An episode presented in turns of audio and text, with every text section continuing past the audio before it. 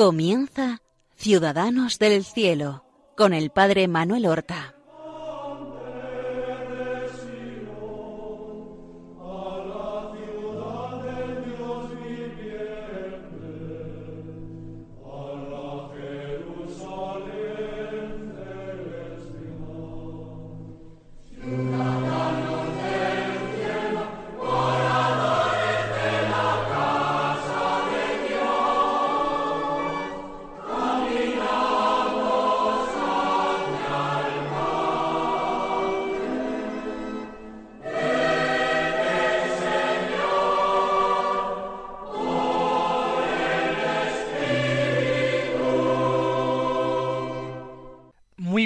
Días, queridos hermanos. Iniciamos la emisión de un nuevo programa Ciudadanos del Cielo. Un programa que va a tener por protagonista, como los tres anteriores, a esa gran santa de los tiempos modernos y esa gran doctora de la Iglesia, que es Teresa del Niño Jesús, la pequeña Teresa, Teresita, de Vamos a seguirla en la historia a partir de los catorce años donde la habíamos dejado. Ella ha conseguido la salvación de aquel criminal ejecutado por la justicia francesa, que era Pranzini, Enrique Pranzini, que había cometido tres asesinatos. De ellos uno de los tres era de un niño, además. Era un criminal despreciable, pero que Teresita va a considerar el primero de sus hijos, porque su confianza en la misericordia infinita de Jesús no tenía límites. Pidió la salvación de este hombre y si Dios quería también consolarla a ella, una pequeña prueba, un pequeño signo de que la conversión se habría producido en su alma. Y efectivamente, Pranzini tomó el crucifijo y lo besó eh, apretadamente, y eso leerlo en el periódico le bastó a Teresa. Pero estamos en el año 1887, ese año que es tan importante en la vida de Teresa, el año de sus catorce años. Y ella ya ha apuntado esa vocación al Carmelo, ese deseo de seguir a sus hermanas mayores, María y Paulina, Paulina que ahora se llama la hermana Inés de Jesús y María que ha profesado con el nombre de María del Sagrado Corazón de Jesús. La primera reacción de su padre, Luis Martín, no fue una reacción positiva, le parecía demasiado joven, los catorce años, para plantear en serio ya esta vocación. Su hermana Paulina, sin embargo, la acoge con mucho entusiasmo. María piensa que debe esperar todavía un poco. Pero sobre todo es fundamental eh, la decisión del padre. Y el padre finalmente se ablanda. Es un hombre santo y a la iglesia lo tiene beatificado lo mismo que a su esposa. Él da su consentimiento. El problema es que eh, no tiene todavía la edad eh, suficiente para entrar en Carmelo. Es una orden dura y exigente. El padre ha permitido que la hermana mediana, Leonia, que es más joven que Inés, pero mayor que Celina, haga otra experiencia de vida monástica en las monjas salesas, las monjas de la visitación en Caán. Pero no todo es el consentimiento del señor Luis Martín. Hace falta que la Iglesia acepte esta entrada tan joven de Teresa en el Carmelo. De hecho, el eh, tutor de las hijas, eh, Martín, el Isidoro Guerín, el tío materno, al principio también es muy contrario y dice que antes de los diecisiete años él no dará su permiso. Eh, sin embargo, todos los obstáculos se van venciendo. Paulina Inés de Jesús tiene mucho influjo en su tío y termina convenciéndolo. El tema es que el Carmelo de Lisieux depende del obispo. Y el obispo tiene delegado en un sacerdote el cargo de dirigir este Carmelo como superior mayor. Y este sacerdote no acepta de ninguna manera que, siendo tan joven, catorce años para quince, Teresita entre en el Carmelo. Acuden a visitar al obispo. Eh, Teresita se peina con un moño alto para parecer mayor. Tenemos una fotografía suya eh, de 1888 peinada precisamente de esta manera. Pero el obispo, previamente aleccionado por este sacerdote, eh, no concede su autorización. Dice que tiene que esperar. Y Teresita realmente sufre mucho. Ella más tarde escribiría me pareció que mi porvenir quedaba roto para siempre. Cuanto más vueltas le daba a la cosa, más embrollados veía mis asuntos. Mi alma estaba sumergida en la amargura, pero también en la paz, porque no buscaba más que la voluntad de Dios. Algo más tarde de estos acontecimientos, y quizás para que sus hijas, que todavía están con él, vean más mundo, Luis Martín decide hacer una peregrinación a Roma y a otros lugares de devoción de Italia. Saldrán el día 4 de noviembre de aquel mismo año 1887. Es una peregrinación nacional que parte de París, formada por casi doscientas personas, varios sacerdotes, y van en romería para ver al Papa León XIII. Y van a visitar una serie de ciudades, sobre todo del norte de Italia, Milán, Venecia, Padua, para ver a San Antonio, Florencia, hasta el santuario de Loreto y por supuesto Roma. A Roma llegarán el día 13 de noviembre y van a estar allí diez días. Va Luis Martín acompañado de Celina y de Teresa. Leonia está eh, todavía con las religiosas de la visitación y las dos mayores son carmelitas. Celina y Teresa van a disfrutar muchísimo, van a estar muy unidas durante estos días de la peregrinación. En Roma disfrutan visitando iglesias, tumbas de mártires, las catacumbas, las grandes basílicas. Todo esto y Teresa siempre suplicando al Señor poder entrar en el Carmelo a los quince años. Como tienen prevista una audiencia con el Papa, al que eh, se irán acercando de uno en uno para besar su sandalia, eh, Teresa está decidida a pedirle personalmente al Papa el permiso para entrar. Ella no confía esta idea, por supuesto, a nadie del grupo de peregrinos porque sabe que se lo impedirían. Y después de la misa que celebra el Papa y asisten estos doscientos peregrinos, empieza esta, esta gran fila para pasar ante el Papa a rendirle homenaje. Y cuando ella llega en el grupo de las mujeres, que van primero, se arrodilla ante el Papa, tenía entonces León XIII setenta y siete años. Le dice Santísimo Padre, tengo una gran gracia que pediros.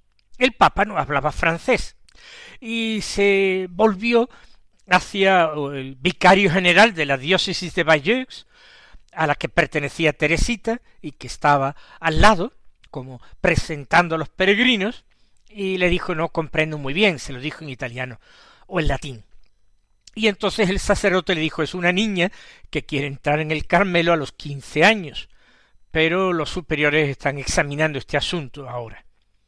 El Papa le dijo a Teresita, bien, hija mía, haz lo que ellos te digan. Teresita insistió, Santísimo Padre, si vos dijerais que sí, todo el mundo diría lo mismo, lo querría con gusto. Pero el Papa, con cierta impaciencia, con cierto disgusto por la insistencia, le dijo Vamos, vamos, entrarás si Dios quiere que entres. Y entonces dos guardias se acercaron a Teresa y la levantaron a la fuerza del suelo donde estaba arrodillada, abrazada a las rodillas del Papa, y la obligaron a levantarse y la retiraron. E, ella estaba interiormente muy afligida. Le escribió a su hermana Paulina que el mismo día por la noche tengo el corazón apesadumbrado, le dice, sin embargo, Dios no puede darme pruebas que están por encima de mis fuerzas. Soy la pequeña pelota del niño Jesús. Si quiere romper su juguete es muy libre. Sí, quiero todo lo que él quiere. Es extraordinaria la conformidad de esta niña que todavía tiene catorce años y revela esa madurez interior, esa madurez espiritual consumada. En el viaje ya de regreso a Francia, pasando por Niza, eh, por la Costa Azul, eh, un sacerdote que acompaña al grupo le promete a Teresita que va a apoyar su petición ante el obispo. De hecho, en diciembre va a presentar una nueva intercesión ante el obispo. Y el 1 de enero va a llegar la respuesta. Recuerden, Teresita cumple años el día 2 de enero, cumple quince años el 2 de enero.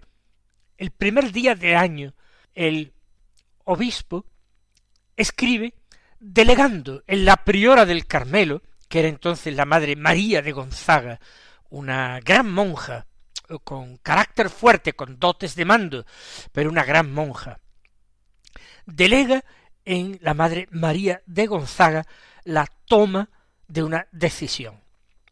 Ella es favorable a aceptar a Teresita. De hecho, sus dos hermanas ya monjas profesas son dos monjas extraordinarias.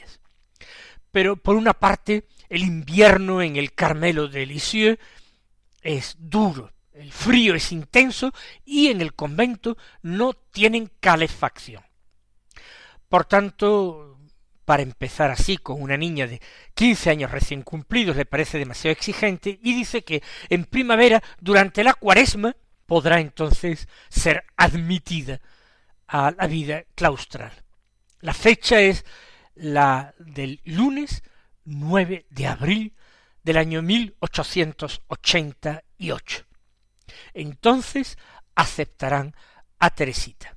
Pues cuando llega el día deseado después de esos meses de intensa y gozosa espera, pero también llena de nostalgia y de dolor por parte del padre, que sentía vivamente la marcha de su reinecita, como él la llamaba, tercera hija que se da al Carmelo, cuando eh, hay otra Leonia que está discerniendo su vocación a la visitación, solamente queda Celina, en casa. Es muy duro para aquel hombre.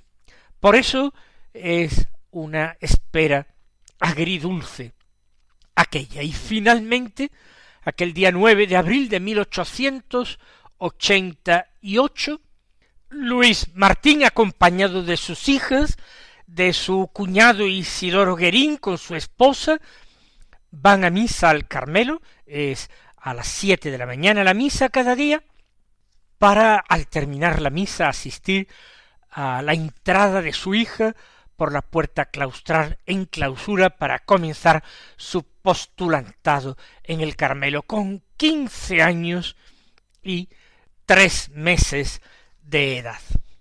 Teresita años más tarde escribe sus recuerdos. En cuanto Jesús descendió al corazón de mis queridos padres, no escuché en torno a mí más que sollozos, Solamente yo no lloré, pero sentí mi corazón latir con una tal vehemencia que me pareció imposible andar cuando llegaron para hacernos señal de venir a la puerta conventual. Ah, qué momento aquel. Es necesario haberlo pasado para saber lo que es. Mi emoción no se notaba al exterior. Después de haber abrazado a todos los miembros de mi familia querida, me puse de rodillas ante mi incomparable Padre, pidiéndole la bendición. Para dármela, él mismo se puso de rodillas y me bendijo llorando. Al fin mis deseos se habían cumplido, mi alma sentía una paz tan dulce y profunda que me sería imposible expresarla, y desde entonces esta íntima paz ha sido mi herencia, no me ha abandonado en medio de mis mayores pruebas.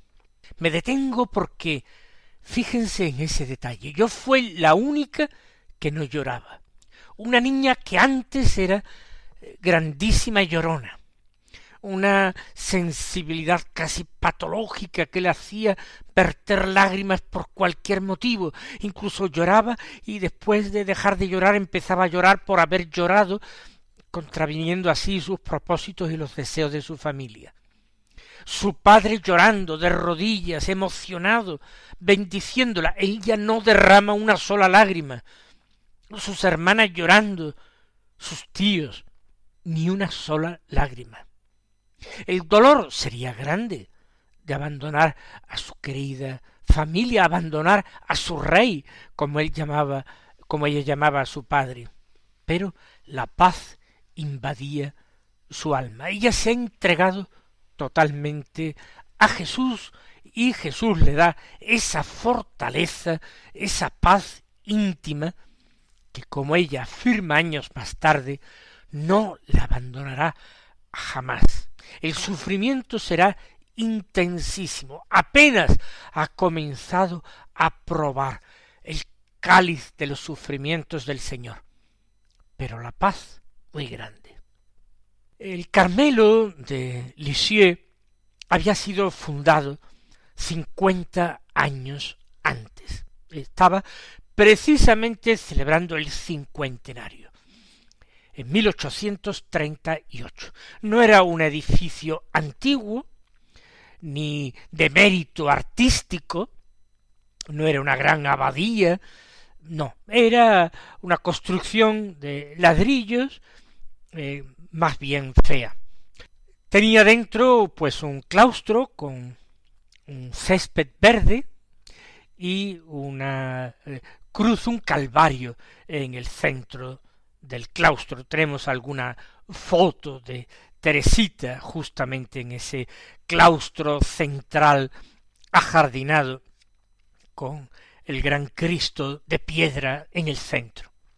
Tiene también una pequeña alameda de castaños en clausura y así las monjas pueden salir pasear, relajarse con el buen tiempo. Aquel clima pues no tiene demasiados días de sol. Y aquí es donde van a transcurrir los siguientes nueve años de la vida de Teresita. Nueve años porque esos son los que le quedan de vida. Morirá con veinticuatro solamente, siendo ya una monja profesa y habiendo culminado esa verdadera ascensión a las cumbres del Carmelo. Aquí Teresita va a trabajar, va a rezar muchísimo, va a vivir la relación con sus hermanas, no siempre fácil, va a desempeñar distintos oficios, va a enfermar y va a morir enferma en la enfermería del convento. Tiene una celda pequeña, muy pequeña, dos metros de ancha y unos cuatro metros de larga. Una cama estrecha, un banco pequeño, una jarra de agua y una palangana para lavarse por las mañanas. En la capilla está el sagrario, que es el centro del monasterio, no el centro físico o geográfico, pero el centro espiritual.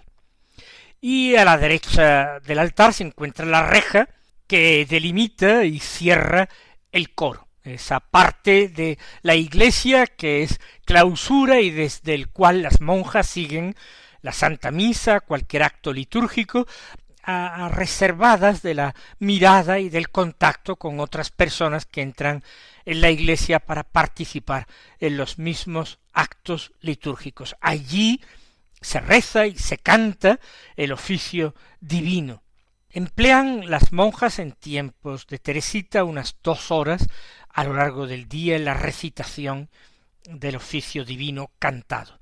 Y luego tienen su oración allí también en el coro. Las laudes las cantan por la mañana temprano antes de la misa, por la tarde las vísperas, y ya por eh, la noche antes de la cena y antes de entregarse al descanso, rezan lo que nosotros ahora llamamos el oficio de lecturas, que entonces era el oficio de maitines.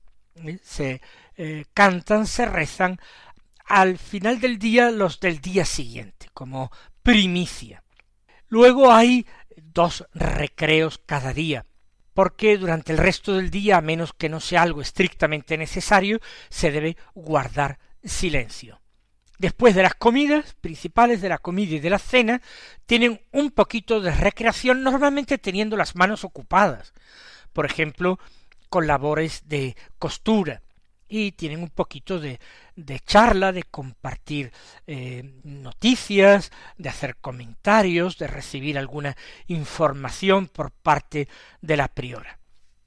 Luego, aparte de las horas de oración, de oficio divino, de recreación, de sueño, pues tienen trabajo, trabajo manual, pues hay que conservar el edificio en perfecto estado de limpieza, cuidar ese jardín y esa huerta donde pueden tener también su descanso, su recreación. Se dedican a otros trabajos para ganar algún dinero, como son bordados y tareas de costura, e incluso eh, pintan algunas imágenes religiosas, estampas, etcétera. Todo esto es una vida muy sencilla, pero muy intensa, eh, centrada en lo verdaderamente importante. Se vivía la clausura, pues muy estrictamente. Eh, fíjense que Teresita, en, desde que entró, no vuelve a salir ni siquiera para ir al médico, aunque se encontraba gravemente enferma de tuberculosis. No salió nunca ni al médico ni a ningún hospital. El médico las visitaba en casa y eran cuidadas en la enfermería del monasterio. Y periódicamente algunas visitas de familiares o personas cercanas o amigas al monasterio en el locutorio, separada por una reja que además era cubierta por una cortina para más separación, solamente se oían las voces de las monjas. Sólo cuando eran personas de la familia, entonces se descorría la cortina, siempre con la reja por medio. Este estrecho marco será el marco en que se desarrolla la vida de esa gigante de la santidad, de la caridad y del amor de Dios que fue Teresa del Niño Jesús. El próximo día seguiremos con la narración de la vida y de las virtudes de esta nuestra querida santa. Hasta entonces recibid la bendición del Señor.